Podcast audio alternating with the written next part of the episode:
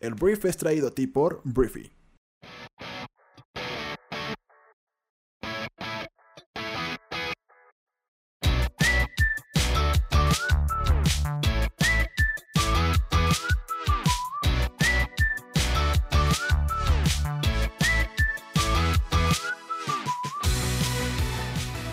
Muy buenos días, bienvenidos a esto que es El Brief. Es el programa en el cual puedes conocer las noticias más importantes del mundo en cuestión de minutos. Yo soy tu anfitrión Arturo Salazar y este programa nace de la necesidad de conectarnos con otras personas, de que cuentes con la información para construir una conversación en cualquier lugar y acerca de cualquier tema. Este programa es para gente que ama tener suerte, la que es capaz de ver las oportunidades porque tiene el conocimiento necesario para aprovechar hasta los aparentes fracasos de la vida. Bienvenidos, comenzamos con esto que es el Brief.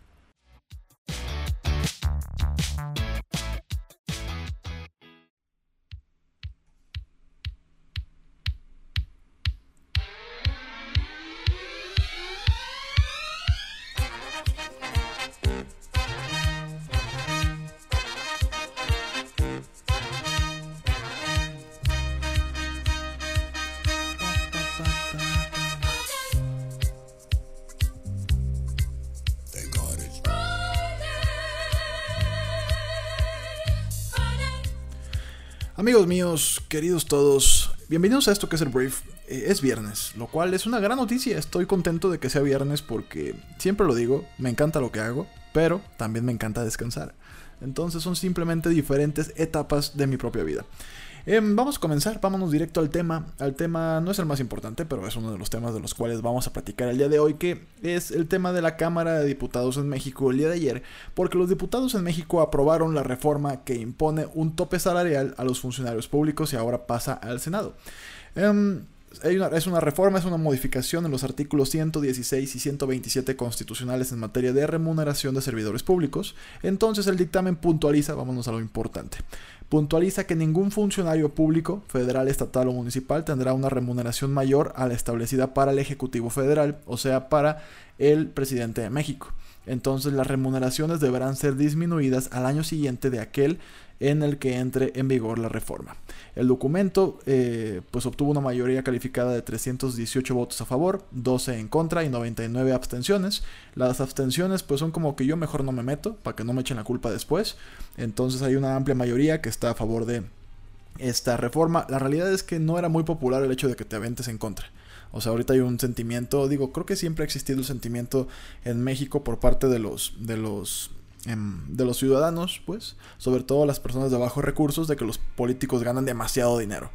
Entonces, la verdad, como diputado, pues no es muy popular que votes en contra de que bajen el salario, ¿no? Entonces, bueno, a final de cuentas todavía no se acaba esto, falta la Cámara de Senadores, pero bueno, al ser también de Morena, no creo que vayan a tener muchas broncas por allá. Te digo, yo creo que esto va a pasar eh, bastante express. Y bueno, ¿cuánto gana el presidente de México? Gana 108 mil pesos al mes, es lo que gana Andrés Manuel, y ahora cualquier, o ni más bien ningún servidor público podrá ganar más que él después de un año de que esto se ponga en marcha. Entonces digo, el debate dónde viene, pues que hay personas que dicen que no van a poder conseguir gente realmente preparada para servir a nuestro país por 108 mil pesos al mes, que ya no habrá más doctorados ni maestrías, em, o más bien personas con doctorados o maestrías dentro de la, del equipo. Y digo, ahí yo, yo podría estar de acuerdo con algunos puestos. Em, que por ejemplo cuando estás a cargo de algo pues demasiado importante, ¿no? Tu responsabilidad es muy grande eh, tal vez un secretario, tal vez un secretario de economía, un secretario de, temas que son muy, muy, muy precisos y, requieren pues una preparación muy grande. Cuando hablamos del tema de elección popular, híjole, ahí sí yo digo, bueno, la realidad es que en la práctica existen pues pocas personas con una preparación a un nivel en la que en la iniciativa privada les pagarían tanto. Tristemente no contamos con legisladores eh, pues tan preparados como en otros países. Hay muchos que no tienen ni siquiera una licenciatura. Entonces, bueno, ese es el tema. Eso es lo que sucedió el día de ayer. Pasa al Senado y veremos a partir de aquí qué sucede. Pero por lo pronto, pues todo parece indicar que nadie podrá ganar en el gobierno más de 108 mil pesos al mes. Y bueno, hoy nos cambiamos al Deep House. Que también es rico. ¿Cómo no? También tiene lo suyo, ¿cómo no? Este, bueno, vamos a seguir hablando de noticias porque de repente esto ya parece un tema más musical, pero no. Hay de todo en este programa. Eh, vamos a cambiar de tema. Vamos a hablar de. Eh, ¿De qué vamos a hablar? De Trump. Vamos a hablar de Donaldo. Vamos a hablar del presidente naranja de Estados Unidos. Porque ayer lo anunciábamos que las conversaciones comerciales entre China y Estados Unidos pues estaban en marcha el día de ayer ya a un nivel más alto.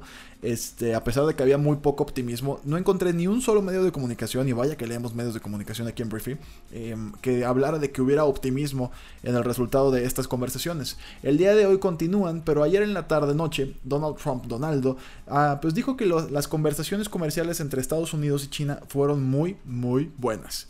Esto, pues digo, vamos a ver qué significa para él buenas. Pero él dice que fueron eh, fructíferas, que tuvieron una muy buena negociación. Donaldo habló con reporteros en la Casa Blanca después de que los principales negociadores de China y, Estados Unidos se reunieron, se reunieron por primera vez desde finales de julio para intentar pues aliviar una amarga guerra comercial que ya lleva 15 meses. Hemos hablado mucho de esto. No hay más detalles, es todo lo que voy a decir. El punto es que Donaldo dice que pues todo salió bien, yo lo dudo, o por lo menos no creo que haya salido bien en un tema bilateral. Este, y pues yo creo que tendríamos que esperar hasta hoy para ver pues qué sucede. Había ya eh, pronósticos de que los chinos se devolvieran hoy mismo de Washington, que dijeran, no, pues, o sea, ellos mismos estaban con muy pocas expectativas de que pudieran eh, pues conseguir algo en Estados Unidos, entonces por lo pronto no hay nada. Donaldo dice que fueron muy buenas, pero te digo, Donaldo tiene un, pues un criterio que podríamos debatir, este, en el que no creo que sea un tema bilateral cuando él dice que em, las conversaciones fueron buenas. Y bueno, no cabe duda que cómo hay berrinchudos en la política, cara, y cómo hay señores berrinchudos en política. Vamos a hablar de Turquía. Ayer hablábamos de cómo em, los turcos hicieron una ofensiva militar eh, para pues, atacar a los kurdos en el norte de Siria. Em, hubo un consejo, va a haber un consejo, seguirá yo creo que desarrollándose el día de hoy un consejo de seguridad de la ONU, en el cual van a determinar pues qué van a hacer como mundo, como planeta, acerca de, esta, de este conflicto. Pero el día de ayer, pues el presidente turco Tayyip Erdogan ya los amenazó, ya amenazó con liberar a 3.6 millones de refugiados en Europa si la Unión Europea clasifica la operación militar en Siria como una invasión o una ocupación. Erdogan hizo las declaraciones en un discurso este jueves ante los funcionarios del partido gobernante en Ankara, donde también anunció que la ofensiva, conocida como Operación Paz de Primavera, ha matado a más de 100 combatientes kurdos en el norte de Siria. También este jueves el Consejo de Seguridad de la ONU se reunió para discutir posibles respuestas a la invasión de Turquía que se produce después de que el presidente Trump anunció a principios de esta semana que Estados Unidos eliminaría las fuerzas estadounidenses restantes, con esto me refiero a la retiraría en el noreste de Siria porque pues dice que es una guerra interminable y absurda. Entonces el alto comisionado de la ONU para los refugiados se llama Filippo Grandi, dijo a CNN que cientos de miles de civiles en el norte de Siria ahora están en peligro. Entonces todo esto está sucediendo a la par. Por un lado, Donald Trump decidió retirar sus tropas. Esto provocó que a Turquía se le hiciera, porque de alguna forma Estados Unidos apoyaba a los kurdos que están atacando los turcos. Entonces esto provocó el ataque, de alguna forma los dejaron indefensos y ahora te digo hay un conflicto que está siendo debatido también por las Naciones Unidas que podría de ser catalogado como una invasión o ocupación a Siria, podría eh, pues provocar entonces que Turquía libere a 3.6 millones de refugiados en Europa. Con liberar me refiero a que los deje simplemente irse. ¿No? Hay muchísimos campos de refugiados en Turquía que están siendo mantenidos por diferentes organizaciones mundiales y Turquía, que pues aquí lo único que quieren hacer es pues órale, ya pueden irse y pues de alguna forma es algo que no quieren el resto de los países europeos. Eh, pues no sé, te digo, está toda esta, toda esta situación, es muy triste porque cuando hablamos de vidas humanas, o sea, si te imaginas al refugiado, pues él no tiene la culpa de nada. ¿No? Perdió su casa, se tuvo que ir de su propio país, está en Turquía en un campo de refugiados, que pues te imaginarás las condiciones en las que vive, y ahora pues simplemente son el botín de un presidente turco que si pues no salen las cosas como él quiere, pues los va a liberar a su suerte para que otro país los mantenga o para que otro país pues los mantenga ahí simplemente en lo que la guerra en Siria se detiene. Te digo, pobre gente, a mí sí me da como mucho pesar por ellos, pero esa es la situación que están viviendo pues en esa parte del mundo.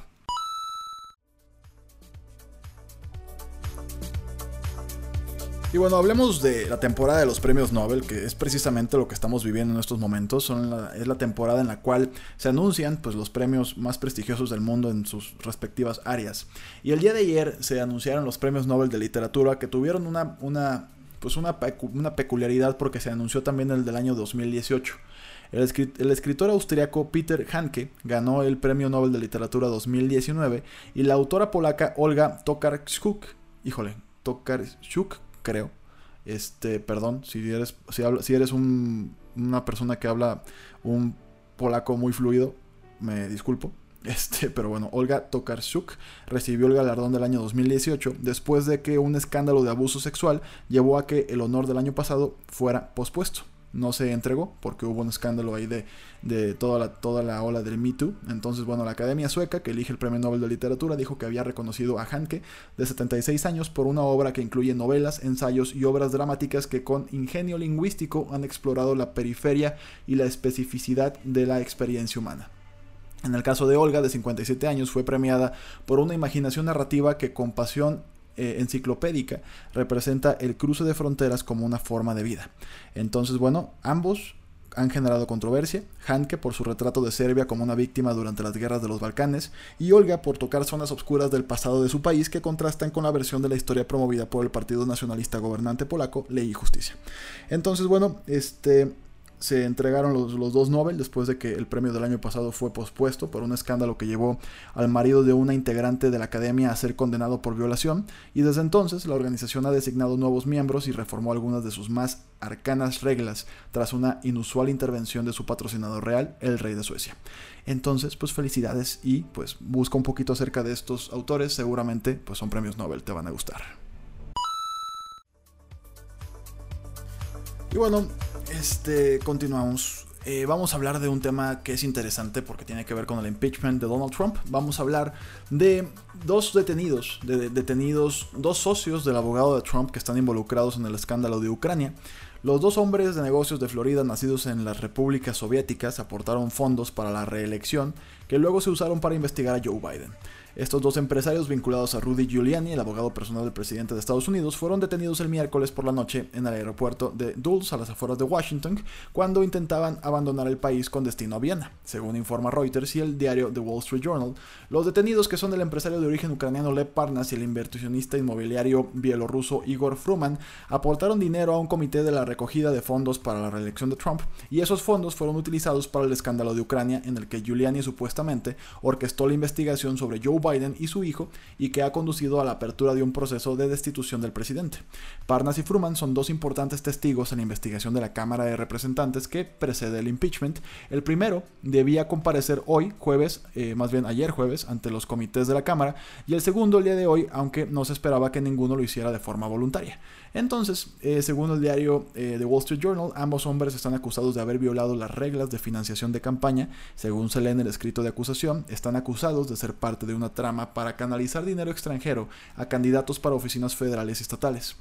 Una de las actividades que relaciona Parnas y Fruman con Giuliani es la exitosa maniobra para echar de su cargo a la entonces embajadora de Estados Unidos en Rusia, Marie Jovanovich.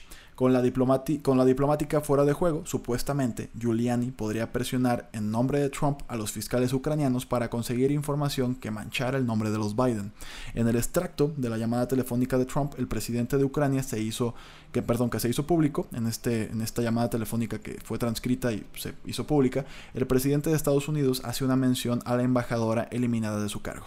Entonces, pues esto está muy interesante. Los dos empresarios habían actuado, o habrían, perdón, actuado en Ucrania como emisarios de Giuliani cuando éste buscaba obtener información que pues dañara al candidato demócrata a la nominación para la Casa Blanca Joe Biden. Y bueno, Parnas conocía desde hace años a Giuliani y habría ayudado al exalcalde de Nueva York a que los fiscales ucranianos le dieran información relevante sobre el demócrata y su hijo Hunter Biden, según el New York Times.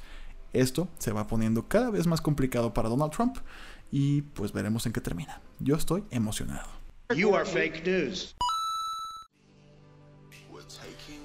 Y bueno, vamos a hablar, vamos a hablar de salamandras.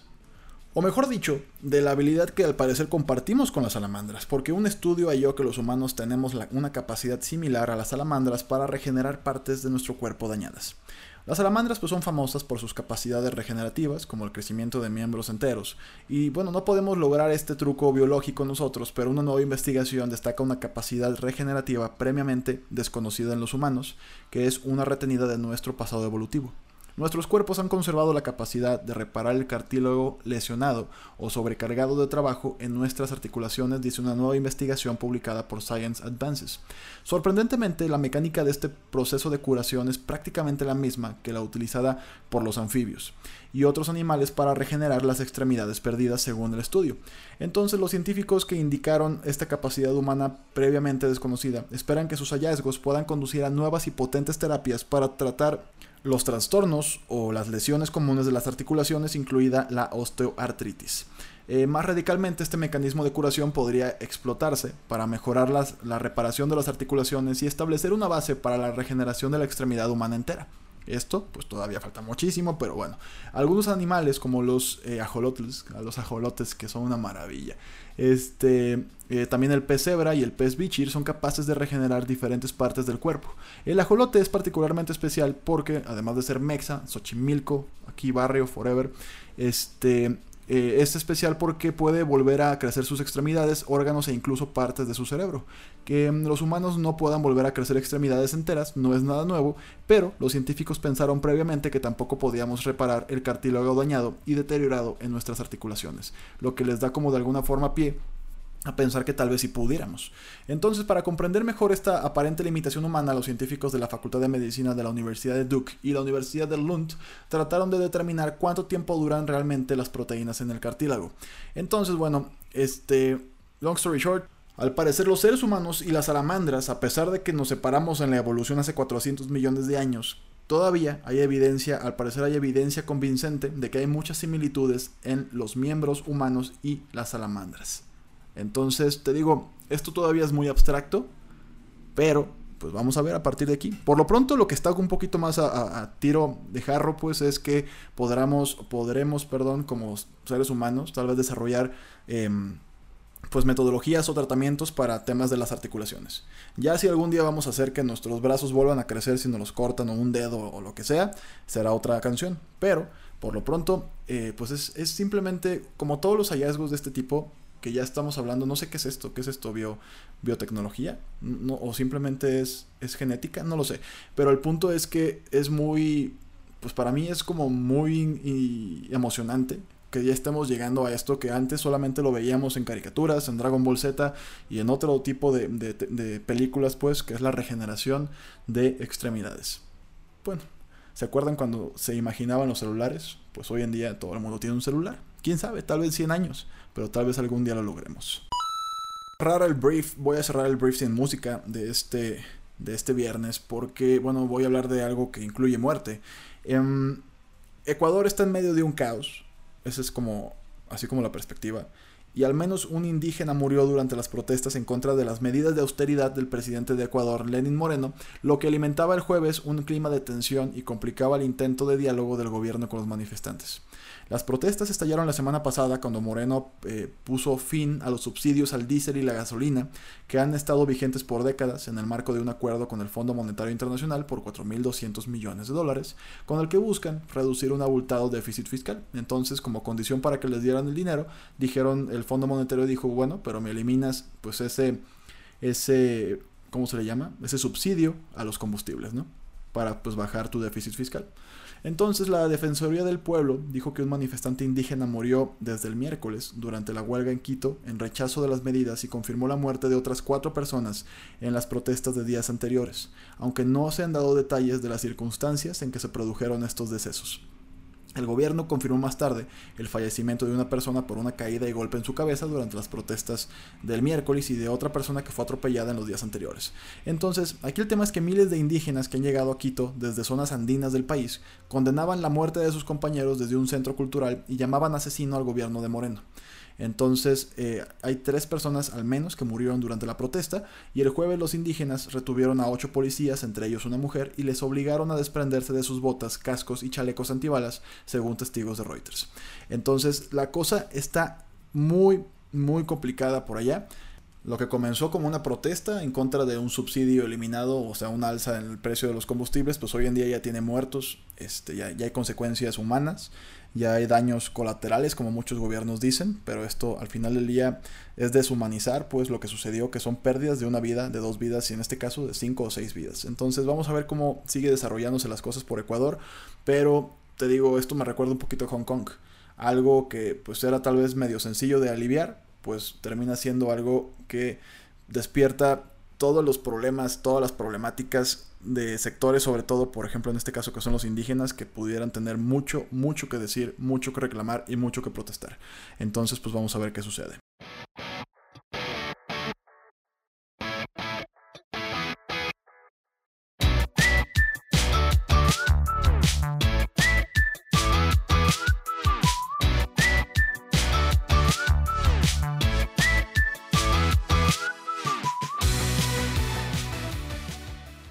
Muy bien, esta fue la conversación del mundo para este día. Espero que te haya gustado y que le genere muchísimo valor a todo lo que hagas el día de hoy.